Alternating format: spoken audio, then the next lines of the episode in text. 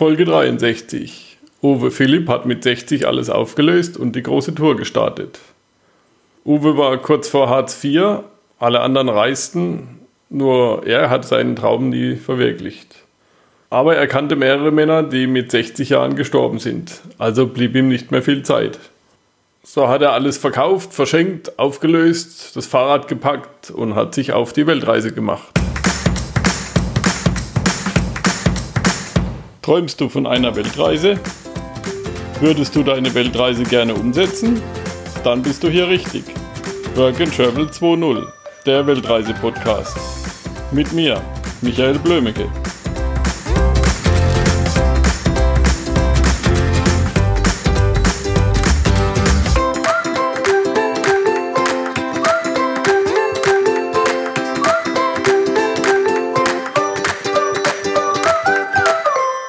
Ja, Uwe, hallo, schön, dass es geklappt hat.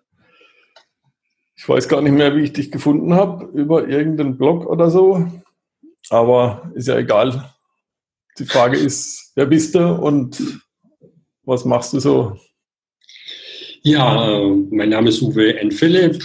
Ähm, ich bin 60 Jahre alt, ähm, bin seit April 2015 auf Weltreise und war vorher Kommunikationstrainer und Coach.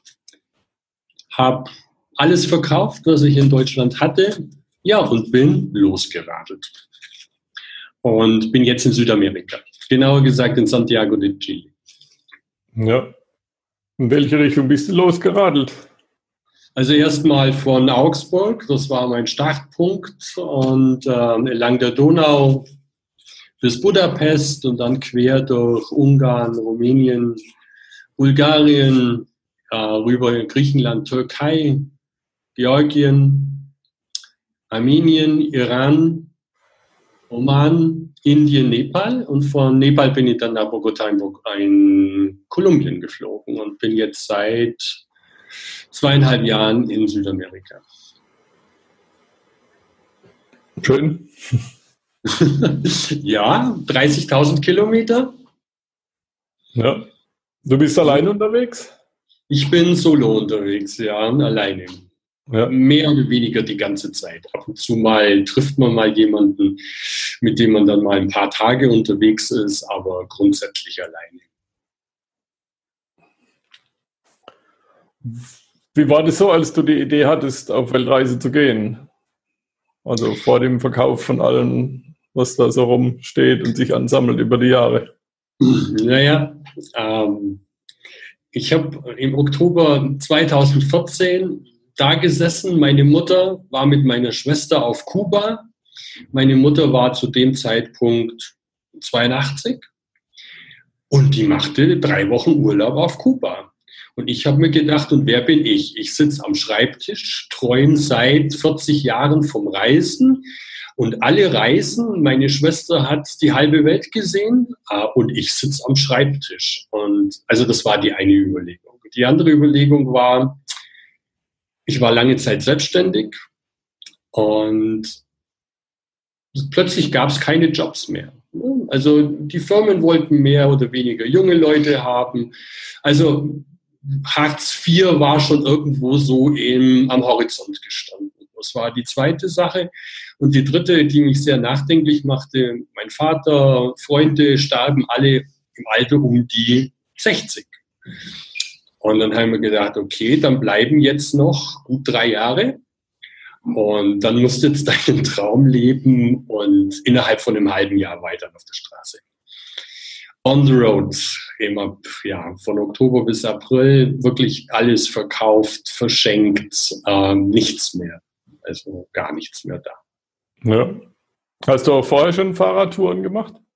Also ich bin, ich bin schon Fahrradfahrer. Ich bin vor ein paar Jahren mal den Jakobsweg gefahren, äh, von Augsburg bis nach Porto.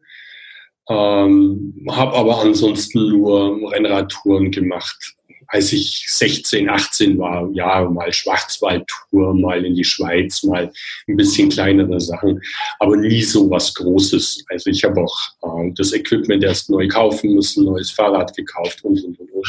Also ich hm, würde mal sagen, ich bin da mehr oder weniger schon ins kalte Wasser gesprungen. Ja. Was war deine größte Schwierigkeit bei der Vorbereitung?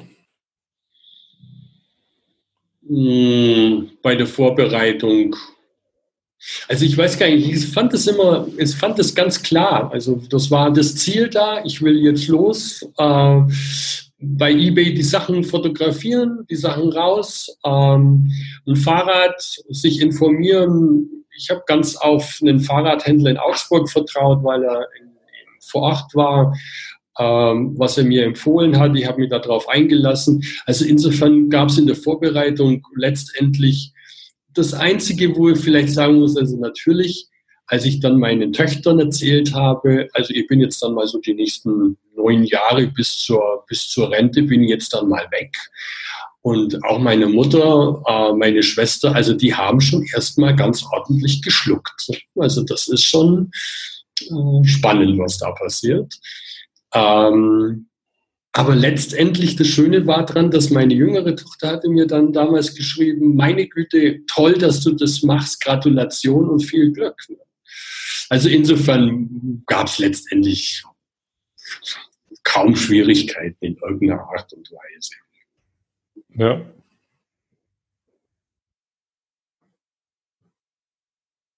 Wie viel hast du eingeplant zum Reisen? Oder arbeitest du unterwegs dann auch ein bisschen? Oder nee, du machst auch Fotos und verkaufst die, oder? Also was ich gemacht habe, ist, ähm, ich habe geschaut, was ich habe und was ich verkauft habe. Und dann blieb ein Betrag übrig und den habe ich dann durch neun Jahre geteilt. Und dann kam dann letztendlich raus fünf Euro pro Tag ähm, für Leben Krankenversicherung kommt noch on the top. Ähm, aber ja, 5 Euro am Tag. Das war die Planung. Hm, hat aber nicht funktioniert. Also muss ich, muss ich ehrlich zugestehen, ähm, auf weite Strecken funktioniert, aber nur mal als Beispiel, der, ich war in der Türkei, als damals diese ersten äh, Bomben oder Terrorangriffe an der syrischen Grenze waren. Plötzlich war das Land gesperrt, man konnte nicht mehr sich einfach irgendwo mit einem Zelt hinstellen, es war unsicher, Polizeikontrollen, äh, man hat Bomben Gendarmeria gesehen, die ausgebombt wurde, dann war plötzlich das Hotel angesagt. Ne? Und dann damit steigen natürlich die Kosten. Hm, in Kolumbien war die Situation ähnlich. Ich bin in, in Kolumbien überfallen worden. Ähm, da geht dann einfach die Angst mit und ähm, dann geht man ins Hotel. Und damit kostet es, oder Hotel, Hospedaje, ist zwar preisgünstig, aber die 5 Euro am Tag funktionieren nicht. Ob ich unterwegs was verdiene, bis jetzt nicht. Ähm, das hat, das hat mehr, ich denke mal, das hat mehrere Gründe. Die erste Zeit wollte ich das gar nicht. Ähm, dann stelle ich fest, ich bin jetzt 60. Ähm, Studenten kriegen immer wieder irgendwo mal was zu arbeiten, vor allen Dingen auch, wenn sie die Sprache sprechen gerade in Südamerika, wenn man Spanisch kann, hat man da schon Möglichkeiten. Ich kann es nicht, es fällt mir einfach schwer, auch wenn ich mir immer wieder Mühe gebe. Also insofern sind meine, meine Verdienstmöglichkeiten vor Ort ähm, sehr gering. Ähm, in der Zwischenzeit ist aber was passiert, ich denke mal, da kommen wir nachher nochmal drauf zu sprechen, äh, was mich einfach dazu zwingt, jetzt auch mal äh, Geld zu verdienen. Und das heißt jetzt Fotografie, äh, Fotos verkaufen über große Agenturen. Ähm, ja, das schauen wir mal. Das ist im Moment der, da ist momentan ein Start dabei. Da kann noch nicht groß dazu was sagen. Was war deine größte Schwierigkeit auf der Reise bis jetzt? Ja, das ist eine, das ist eine gute Frage. Was war die schwierigste? Jetzt müsste eine Priorität setzen. Aber es gab, also ich denke mal, es gibt, es gibt Dinge, die einen herausfordern. Äh, die erste Herausforderung war in Armenien, als mich, ähm, als ich übernachten, also im Zelt übernachtet habe, äh, unter einer Hochspannungsleitung, weil es keine andere Möglichkeit gab. Äh, dann kam in der Nacht ein gewaltiges Gewitter. Mir hat's mein Zelt weggeweht, mir hat's alle Sachen den Berghang runtergeweht. Ähm, es hat geregnet in Strömen. Ähm, ja, und das Ganze unter einem Hochspannungsmast. Und das sind Herausforderungen. Also da ist Angst, äh, man muss ja seine Sachen noch kriegen, das Zelt ist kaputt, äh, du liegst eine ganze Nacht im strömenden Regen bei Gewitter unter einer Zeltplane in deinem Schlafsack drin und hoffst, dass du am nächsten Tag deine Sachen irgendwie wiederfindest. Das war das eine. Äh, Im Oman bin ich in einem Abwassergraben in der Nacht gefallen, drei Meter tief ähm,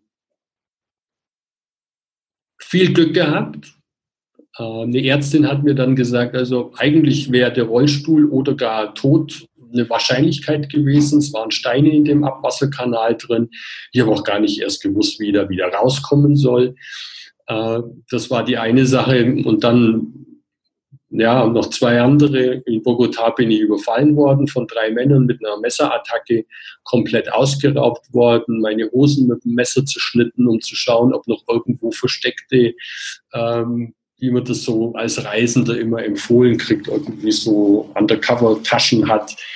Ähm, das war schon ein sehr einschneidendes Erlebnis. Da sieht man sehr schnell sein Leben bedroht, zumindest zumal man hört, dass in, gerade in Kolumbien ein Menschenleben nicht viel wert ist.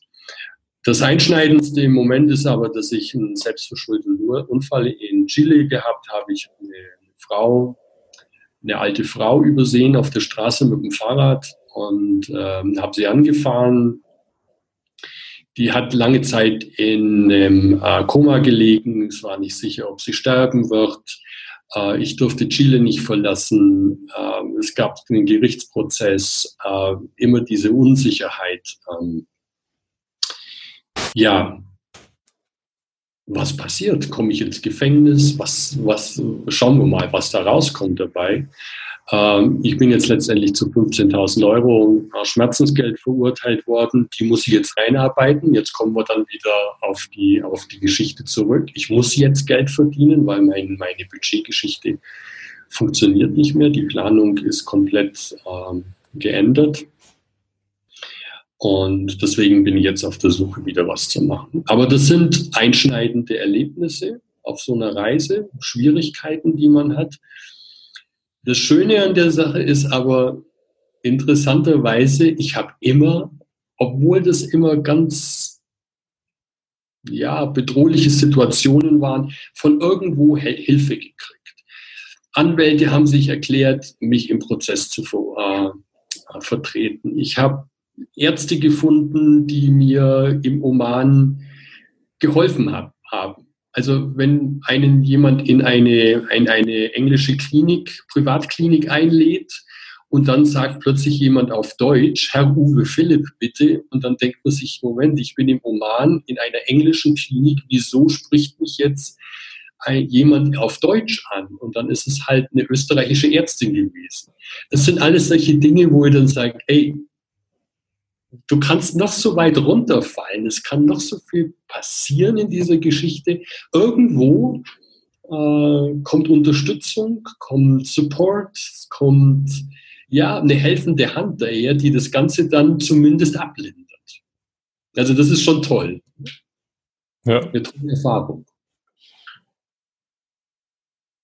Ja, das sind eigentlich so meine, meine, meine großen Sachen, bin dann nochmal überfallen worden, mein Hamster hat meinen Computer geklaut. Und also das gibt schon, die Bremsen sind kaputt gegangen in den Anden auf viereinhalbtausend Meter Berg runter und dann gehen plötzlich die Vorderradbremsen nicht mehr, da kommt man dann auch ins Grübeln.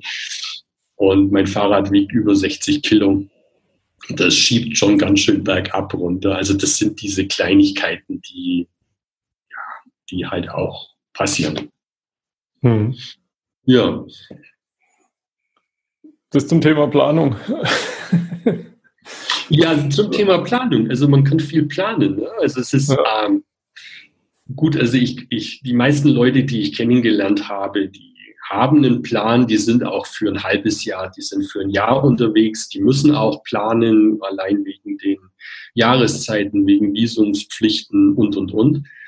Hm, aber ansonsten Planung, also ich bin jetzt ich bin jetzt wieder in Chile, ich bin wieder zurückgekommen. Ich habe jetzt meine, meine, ja, meine komplette Reiseplanung letztendlich geändert. Ja, ja das, ist, das ist bei vielen äh, das Credo. Also Planung kannst du machen, aber irgendwann erwischt dich dann und dann schmeißt dir alles durcheinander und dann musst du doch irgendwie anders machen. Ja, aber ich denke mal, das ist auch der Grund, also ich denke mal, das ist auch die große Chance beim, beim, beim Reisen, beim langfristigen Reisen. Ich kann mich daran erinnern, im Iran bin ich an eine Kreuzung gekommen und wollte eigentlich, ich war mir sicher, ich habe auch schon mich um alles gekümmert gehabt, nach rechts abbiegen. Und dann habe ich mir gedacht, ach, die Straße nach links schaut schöner aus. Und dann bin ich halt durch den Iran ganz anders gefahren und bin dann mit Yast und einer ganz tollen Wüste mit dem Fahrrad in der Wüste plötzlich unterwegs gewesen. Das, was die wenigsten Leute machen. Und das macht Spaß. Es ist, es ist dann plötzlich was anderes. Und das ist schön. Und das ist etwas, was ich auch jedem empfehlen kann. Also gut, Planung muss man haben.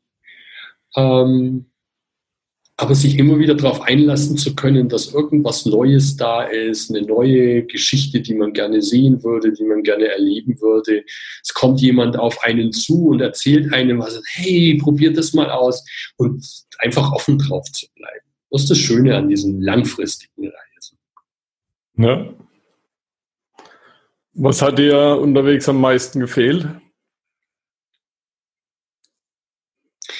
Also was mir am meisten fehlt als Alleinreisender ist, dass man die schönen Momente nicht teilen kann. Also man kann mit den schlimmen, erstaunlicherweise, ich kann mit den schlimmen äh, Missgeschicken, mit Dingen, die passieren, umgehen. Die, die erledigt man. Aber diese, diese ganz tollen, schönen Momente teilen zu können, das ist schon, glaube ich, ein ganz großes, das ist ein ganz großes Geschenk.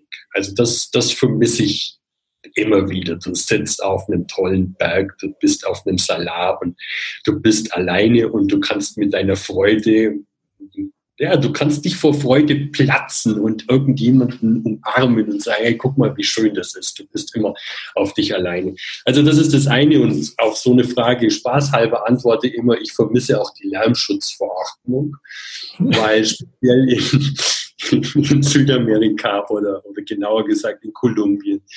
Es ist überall Musik zu jeder Tages- und Nachtzeit in, aus riesigen Boxen heraus. Ähm, man findet ganz selten irgendwo Ruhe. Und ähm, das ist was, was ich vermisse. Aber ansonsten, ansonsten geht, kann ich mich immer darauf einlassen, was ist ab und zu mal Nürnberger Rostbratwürste mit Senf und einer gescheiten Semmel dazu. Das wäre dann schon mal was. Äh, das gibt es jetzt in Chile zum Glück auch mal, aber ansonsten fehlt mir nichts. Hm. Wie hat sich deine Lebensgeschwindigkeit verändert durch die Reise? Was meinst du mit Lebensgeschwindigkeit? Also normalerweise machst du ja hier bei uns in Mitteleuropa, machst du das und das und das und dann erledigst du das noch. Ja, okay. Also ich, ähm, ich lebe ja in der Zwischenzeit hier in Chile mit einer Chilenin zusammen, die ich kurz vor meinem Gerichtsprozess kennengelernt hatte.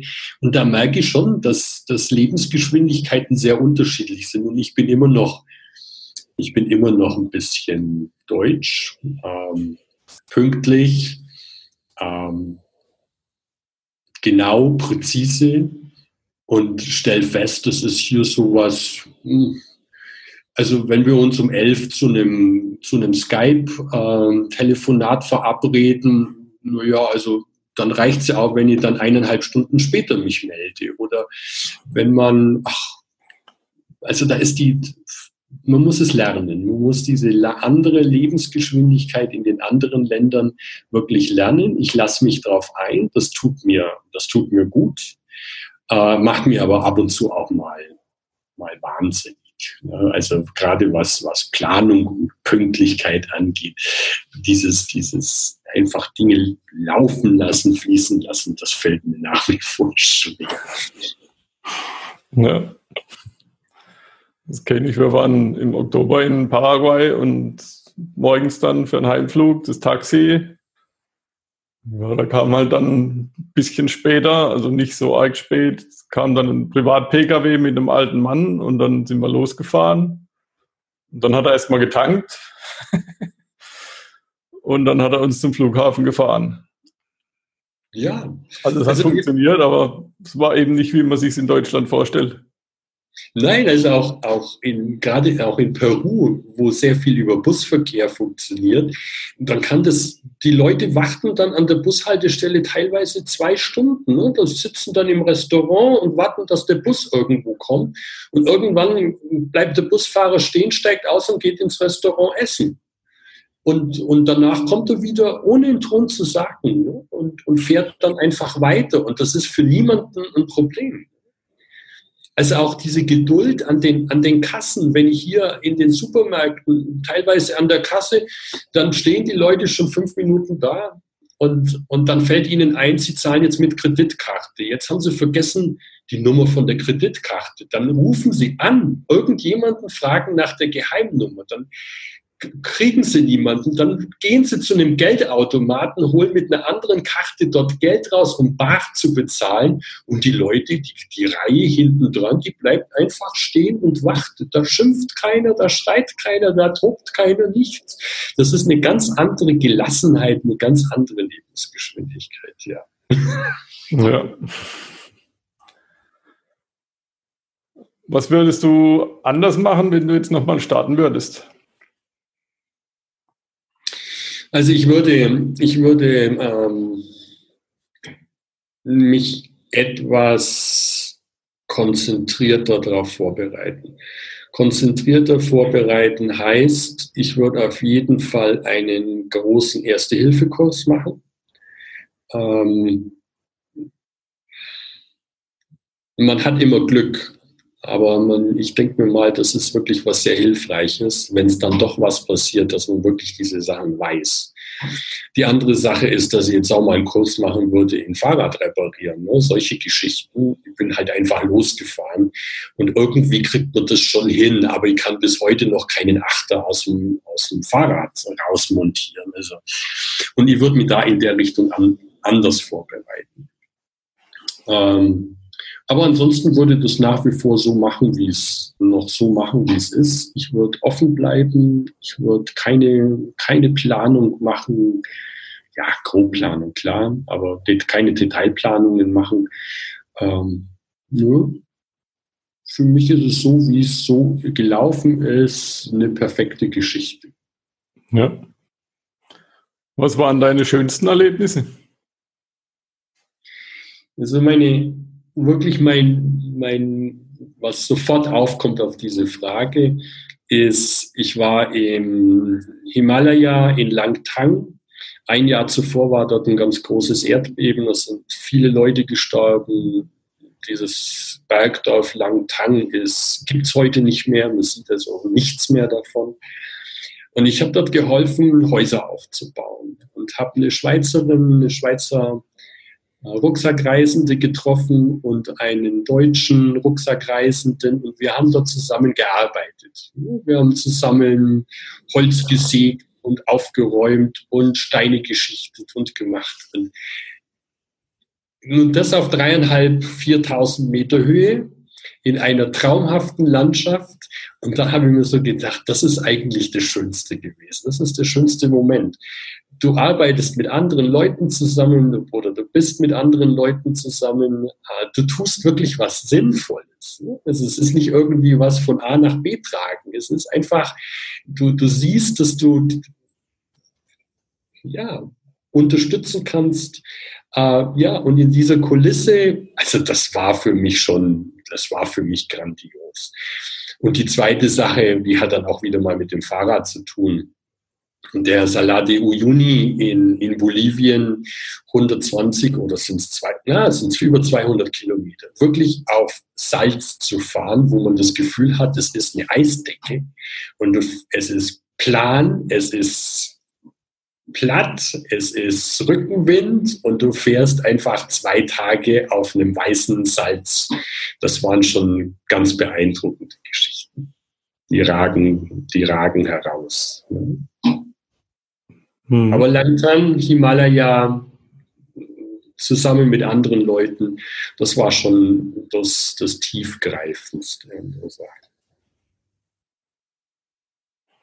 Hattest du auch schon mal einen Anfall von Reisemüdigkeit? Ja. Ähm, ich habe immer gedacht, das, das gibt es nicht, wenn man da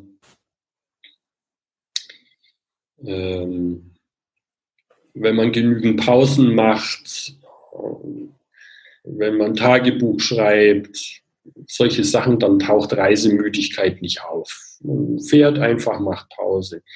Aber nach gut zwei Jahren habe ich so einen ganz schleichenden Prozess gemerkt. Plötzlich habe ich mir immer mehr aufraffen müssen, Fahrrad zu fahren. Interessanterweise bin ich lieber gelaufen. Also die Leute sagen, hey, du hast doch ein Fahrrad. Fahr doch da einfach mal hin. Nein, ich bin lieber gelaufen. Also was man dann vielleicht in zehn Minuten mit dem Fahrrad machen könnte, bin ich halt lieber eine Stunde, zwei Stunden gelaufen. Und das ist, das ist immer mehr und mehr geworden. Und ich habe festgestellt, ich bin immer müde, müder und müder geworden. Und für mich war eigentlich von Anfang an klar, ich will nicht um die Welt radeln. Für mich war immer nach diesem Film Forrest Gump, wenn man den, wenn man das sieht, der ist auch irgendwann mal in Utah gelaufen und plötzlich auf der Straße stehen geblieben. Und so, was mache ich hier eigentlich? Ich mag nach Hause zurück und ist umgedreht und zurückgelaufen. Und das, diese Option habe ich für mich immer gehabt. Und also ich bin jetzt alleine durch diesen Unfall und dadurch, dass ich Chile nicht verlassen konnte, quasi schon jetzt ein Jahr mehr oder weniger ohne Reise. Und so langsam fängt es wieder an, dass ich wieder Lust habe auf längere, längere Zeit Fahrrad zu fahren. Man ist so voll von Eindrücken. Man hat quasi jeden Tag irgendwas Neues man muss Entscheidungen treffen, Zelt in der Früh abbauen, Zelt am Abend aufbauen. Es muss immer alles, es muss immer alles perfekt sein. Äh, man ist immer irgendwo auch in einer gewissen, ja, speziell in Südamerika, in einer Alarmstellung. Man weiß immer nicht, was in der Nacht passiert, Geräusche und, und, und. Man kommt nicht richtig zur Ruhe. Und das zehrt an einem, denke ich schon mal so ganz subtil. Es ist nicht eine Angst, aber es zehrt einfach an einem. Und irgendwann sehnt man sich nach einer Holzhütte, wo man einfach alles reintun kann, wo man sich davor setzen kann, was Schönes kochen kann und mal, mal was anderes machen, mal aus dem Leben aussteigen. Ne? Also, und das Witzige ist, man will dann plötzlich aus dem Reisen aussteigen.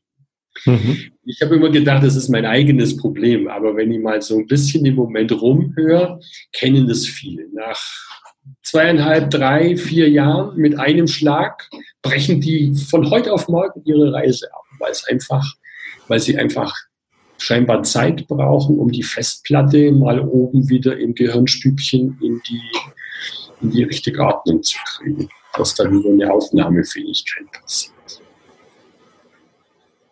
Ja.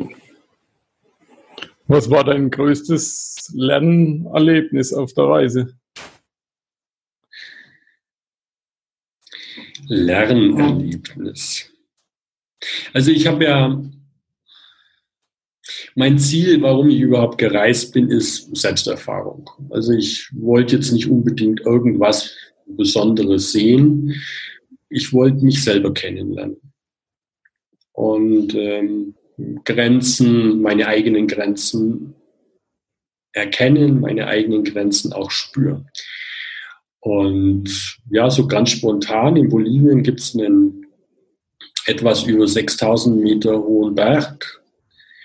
Der gilt als der leichteste 6000er in Südamerika. Okay, den machst du. Kostet ein paar Dollar, ist 100 Dollar ist nicht die Welt für drei Tage, also das machst du. Und bei 5700 Meter hat es plötzlich irgendwo Klick gemacht und ich war an dem Punkt, wo ich sage, so, sterbe jetzt, wenn ich weitergehe oder bleibe ich und was machst du denn? Also wenn du jetzt stoppst, bremst du die Gruppe. Was, wie, wie, wie geht es mit dir? Wie geht es mit dir weiter? Und der Bergführer, der hat mich dann wirklich ja, teilweise hochgezogen, ne, um, da, um da weiterzukommen. Und das war schon eine große Lernerfahrung, zu sagen, wie in diesen Grenzsituationen, wie geht man selber um, was, was ist noch machbar, ähm, wo, wo macht Sinn, noch über die Grenze drüber zu gehen, aber wo wird es dann auch gefährlich. Und in der Zwischenzeit bin ich stolz auf das. Ich habe dann geschworen, nie wieder auf die Höhe, aber ach ja, es gibt jetzt doch schon noch so ein paar Sachen. Also das ist so die, denke ich mal, die größte, die größte Lernerfahrung, dass wir selber gesetzte Grenzen haben, dass wir äh, meinen, wir kommen da nicht weiter und dass es doch Möglichkeiten gibt.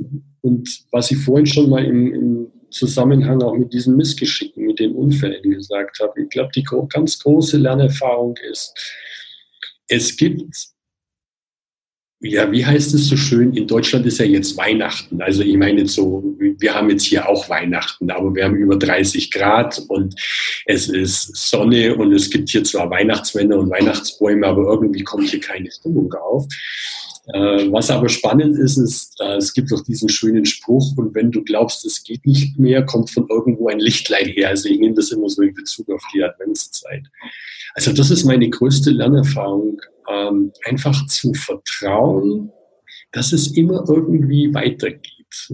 Es ist immer irgendwo her, man hat überhaupt keine Idee, woher und man denkt, es müsste von da kommen oder dieses oder nein und jetzt ist das Ende erreicht. Nein, es geht immer irgendwie weiter und witzigerweise ist dann immer diese, diese Hand, die sich einem gibt, in Form der unterschiedlichsten Menschen und Gegebenheiten. Also das ist das Größte, denke ich mal, was sie tatsächlich gelernt haben. Ein ganz großes Vertrauen ins Leben. Ja. Was würdest du anderen raten, die so ein ähnliches Projekt starten wollen? Also ich würde Ihnen raten, macht es genauso, so schnell wie möglich weg. Nicht lang sich den Kopf zu brechen, ähm, was und wie und und und und und, sondern zu sagen, okay, ich gebe mir einen Zeitraum von was weiß ich, so und so viele Monaten und in der Zeit bin ich weg. Also ich habe äh, Leute gesehen, die Excel-Tabellen haben, wo sie dann von Tag zu Tag, wo sie hinfahren, wie viele Kilometer, wie viele Höhenmeter und, und, und. Nein, einfach los.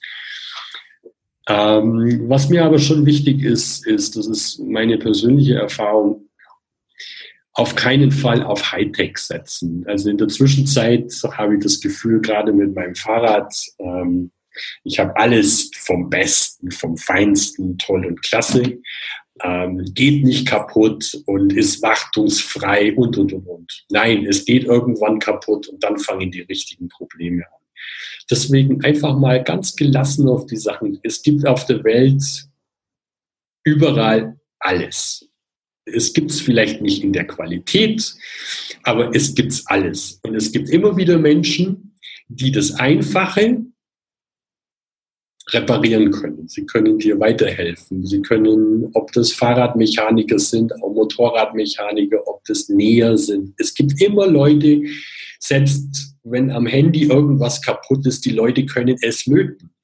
Wenn du was Einfaches hast, ja, sich auf das Einfache einlassen. Ich glaube, das wäre so der Tipp, so schnell wie möglich weg, sich ins kalte Wasser springen und die andere Sache wirklich auf Basics setzen und das klappt. Das klappt garantiert. Also ich habe ich kann mich so erinnern, früher, vor 30 Jahren, 40 Jahren, habe ich einen einfachen VW-Bus gehabt und man hat unwahrscheinlich viel gesehen. Wenn ich heute in Südamerika das sehe, heute mit ihren zwei, drei äh, angetriebenen Achsen, mit ihren Wohnzimmern auf, in ihren Trucks und, und, und, und, äh, mit allem drum und dran, mit allem Schickimicki. Nein, Reisen ist was einlassen. Sich auf die Gegebenheiten in einem Land einlassen. Auch mal damit konfrontiert zu sein, dass etwas nicht so funktioniert, wie man das gewohnt ist. Das ist für mich das Spannende. Du hast vorhin darüber gesprochen, dass du Fotos verkaufst über Agenturen und ich habe auf deiner Website gesehen, du bietest die auch an, dass man sich da Drucke machen lassen oder schicken lassen kann. Möchtest du da noch ein bisschen drüber sprechen? Na gut, in, im Moment, ich verstehe mich, ich verstehe mich in vielen Dingen ähm, eher als, als Künstler, als, als, als Fotograf. Ähm, ich mache Bilder, die im Großformat sind. Ich, ich liebe einfach Größen 80 mal 80 Zentimeter, 80 mal 2,40 Meter Größe und dann äh, aus der Wüste in, Tatako, in der Tatacoa oder solche Dinge mehr Details. Also das, was ich im Moment wirklich mache, ist ähm, große gerahmte Sachen für Hotels, für große ähm, Architekturgebäude, für, ja, für Unternehmen, die repräsentative Sachen brauchen. Wobei mein Thema, mein Schwerpunkt ist Lehre und, äh, und Stille. Ich denke, das fehlt uns in der Zwischenzeit, in, speziell in Europa und wahrscheinlich auch in Nordamerika, ähm, dass alles nur noch hektisch ist und dass wir irgendwas brauchen, was uns mehr wieder zur Ruhe bringt, dass wir auch irgendwas brauchen, wo unser Blick schweifen kann. Und deswegen sind meine Fotos mehr in der Richtung äh, Stille und Leere. Also da ist die Wüste immer ganz praktisch dafür. Eine Wüste ist leer. Äh, der Salate Uyuni ist, obwohl man hat jetzt wirklich einen kleinen Mikroorganismus gefunden, also es gibt ein Lebewesen, aber ansonsten ist es einfach still und leer. Also es gibt nichts, wo man den Wind hören kann, weil, weil da einfach nichts ist. Also, und das sind so meine, meine, meine Fotoprojekte im, im großen Stil. Also ich mache mehr die großformatigen Geschichten.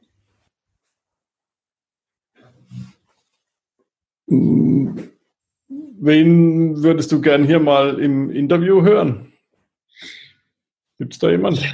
Ich habe hab im Norden Chiles einen, einen Fahrradfahrer getroffen, der Ende 60 ist, Wolfgang Felgendreher, Norddeutscher, der eine unwahrscheinliche, ich habe ihn nur für, für ein oder zwei Abende zum Glas Rotwein getrunken, aber der Afghanistan, Pakistan vor vielen, vielen Jahren schon mit dem Fahrrad bereist hat. Und ich glaube, dass dieser Mann wirklich viel erzählen kann. Der ist nicht am Stück unterwegs, er macht immer wieder mal für ein paar Monate das. Und ja, das ist, den würde ich schon ganz gerne mal hören. Ja, mal gucke ich mal, ob ich den irgendwie erwischen kann. Ja, Wenn wir es gerade haben vom, von Leuten über 60, du bist ja jetzt 60, hast du vorhin gesagt, und der Wolfgang ja. ist Ende 60. Ähm, was würdest du zu dem Thema sagen, wenn ältere Leute auf Reisen gehen? Neulich im Explorer habe ich gelesen, dass, die, dass das die Leute jung hält. Ja, würde ich auch sagen. Es hält, also, es hält die Leute jünger. Also ich stelle ich stell für mich einfach fest, dass äh, Leute auch wirklich erstaunt sind, wenn ich ihnen sage, wie alt ich bin. Ähm, wobei ich immer so der Meinung bin, wenn man sich, ich würde immer den Beisatz sagen, wenn man sich darauf einlässt. Also ich habe nicht sehr viele ältere Menschen getroffen. Äh, also speziell Fahrradfahrer, ich glaube jetzt in den letzten dreieinhalb Jahren, Leute, die im Alter sind über 45, 50, vielleicht fünf. Äh, ausnahmslos Männer. Ähm, man sieht viele ältere Ehepaare, dann bin ich wieder bei meinen, bei den großen LKWs mit riesen Aufbauten, die dann aber auch aussteigen und, und ihre Betten ausschütteln und irgendwie alles so das Wohnzimmer von zu Hause mit, mit, mit auf ihren vier Rädern äh, tragen ich kann mir da kein Urteil bilden, ob die Leute jünger werden. Keine Ahnung. Also ich würde mal eher sagen, dass die Leute, die jung sind, sowas eher machen. Oder Menschen, die sportlich sind oder die belastbar sind, die, die machen, die, die, für die kommt sowas in, in Frage. Andere Menschen, glaube ich, kommen gar nicht groß auf die Idee. Also deswegen würde ich mich mal an der Statistik nicht beteiligen. Ja. Ja, wir wollen ja auch in ein paar Jahren auf Weltreise. Und dann bin ich auch schon in der Nähe von den 60. Naja, aber, aber schau mal, das, das ist doch genau das, was ich meine. Ne? Du bist aber, du bist aber jetzt auch schon reiseaffin. Du bist ja in, in jungen Jahren schon, schon, schon auf das, auf das Thema, auf das, kommst du ja auf das Thema. Ich, weiß es immer nicht, ob jetzt jemand, der, der zeitlebens gearbeitet hat und seinen Pauschalurlaub gemacht hat, von heute auf morgen sich einen, einen Land Rover kauft und, und dann durch die Gegend fährt. Also ich stelle das ja auch fest, wie, wie unterwegs auch, auch die, die Infrastruktur der einzelnen Länder sich, sich ändert. Immer die Straßen sind asphaltiert, es gibt viele, viele Campingplätze, die dann voll sind mit diesen, mit den Weltenbummlern. Und interessanterweise findet man aber nur ganz selten irgendwo mal in einem versteckten Winkel irgendjemanden, den man dann vielleicht auch mal unterwegs sieht. Und was mich auch immer wieder erstaunt an der Sache ist, dass früher vor, wenn wir da nach Portugal mit dem VW-Bus gefahren sind, dann ein anderer VW-Bus ist gekommen, hat sich zugewinkt, man hat Lichthupe gegeben und, und, und, und. Das fehlt mir heute. Man winkt und man freut sich und, und, und, und. Und es kommt eigentlich keine Reaktion, weil die Leute halt heute 100, 200 Kilometer fahren müssen. Mhm. Ist, für mich hat es manchmal auch so ein bisschen das Gefühl, dass es halt auch ein Abspulen ist. Aber ich bin mir sicher, dass bei dir das du wirst jung bleiben, wenn ihr später mal losfahrt. Ja. Hoffentlich, hoffentlich äh, reicht es auch bis zum Gelenken hin und so, dass die lange mitmachen. Ja gut, aber daran kann man ja schon ein bisschen vorher was tun. Ne? Wenn du jeden Abend in deinem Sessel vor dem Fernseher hockst, ist die Wahrscheinlichkeit vielleicht größer, als wenn du irgendwo dich bewegst. Ja. Ja, ist schon klar. Ich meine, wenn man sich jetzt komplett umstellen müsste von, was weiß ich, 40 Jahre lang Pauschalurlaub zu Campingleben, das wäre schon ein bisschen krass. Aber Leute, die schon mit dem Wohnmobil unterwegs sind oder so. Wobei, witzigerweise, ich habe äh, ich hab ein, ein, ein österreichisches Ehepaar im Oman getroffen oder genauer gesagt an der Fähre vom Iran in den Oman. Und er war, er war wirklich nach wie vor immer noch so es muss alles so funktionieren, wie das halt in Österreich funktioniert. Und er hatte auch den, er war auch Manager und alles mögliche.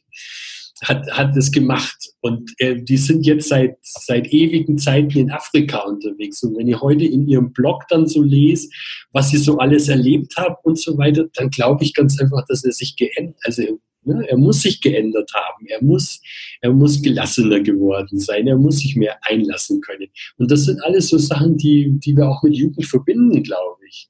Ähm, und vielleicht ist dann wirklich so, dass Reisen uns auch ein Stück jünger macht. Das mag sein. Das ist ein gutes Beispiel dafür. Ja. ja ich meine, gerade Afrika ist ja nicht der perfekteste Kontinent, wenn es um irgendwelche Sachen geht, die funktionieren sollen. Nee, die sind mit einem 30 oder 40 Jahre alten Unimog unterwegs.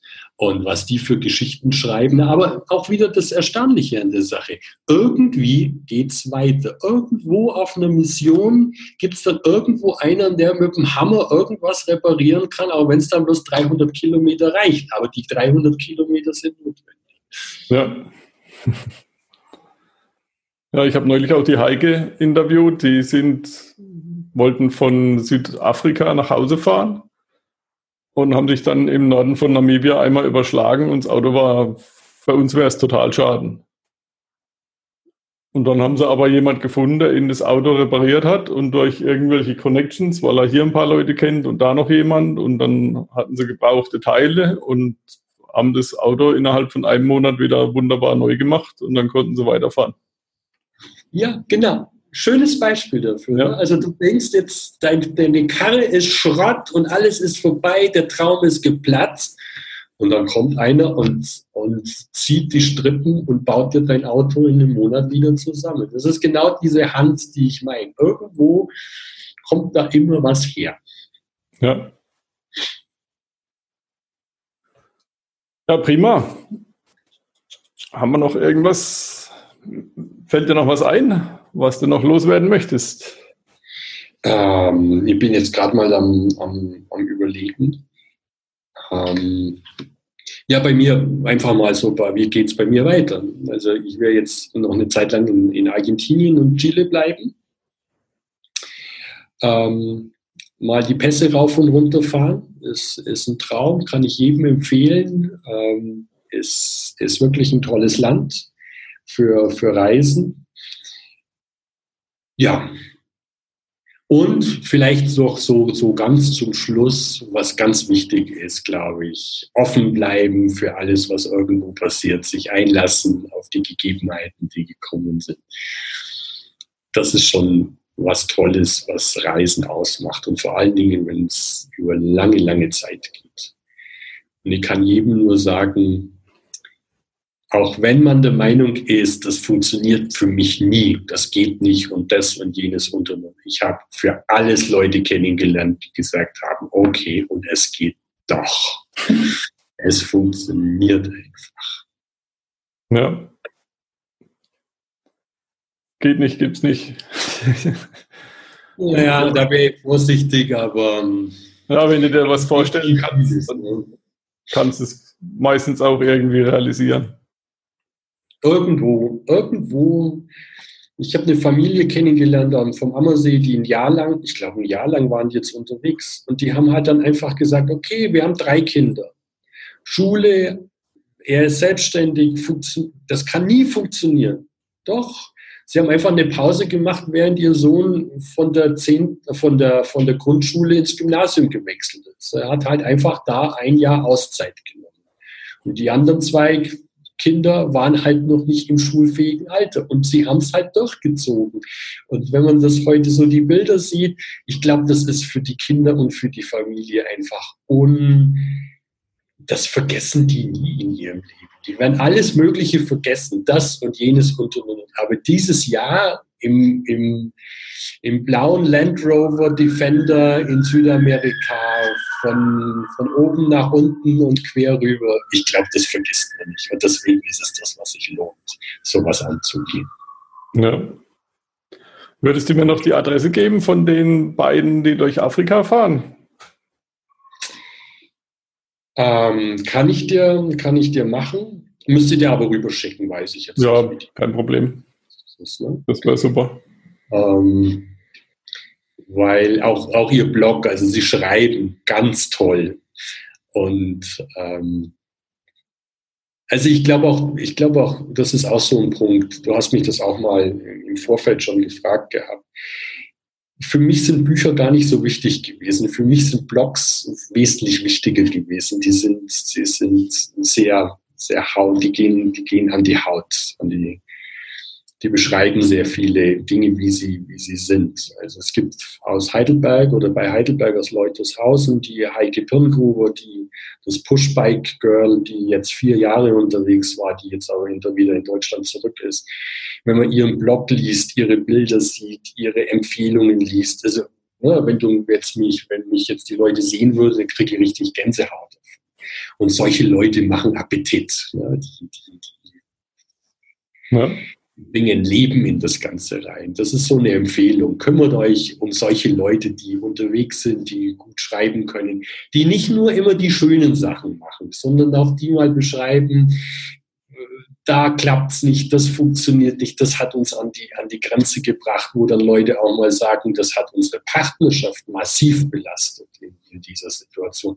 Auch das ist Reisen. Das fehlt mir meistens in irgendwelchen Bilderbüchern, fehlt mir das. Alles ist toll und klasse und, ah, und, und leicht und easy. Ist es nicht. Es hat Herausforderungen und die Leute, die drüber schreiben, sind, glaube ich, auch die wertvollen in dem, in dem ganzen, in dem ganzen Bereich. Ja. Ja. Ja. Ja, super. Dann würde ich sagen, machen wir mal Schluss. Vielen Dank an dich. Ja, ich danke dir.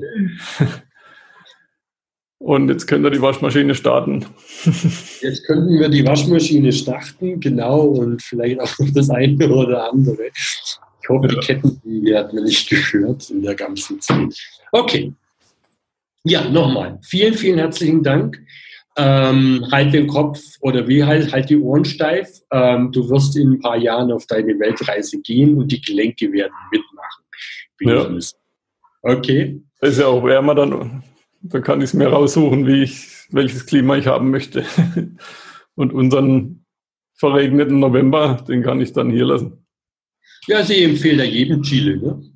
Also es sind ein paar tausend Kilometer von Nord nach Süd und du hast von Wüste bis zum Gletscher, ja. Regenwald, alles.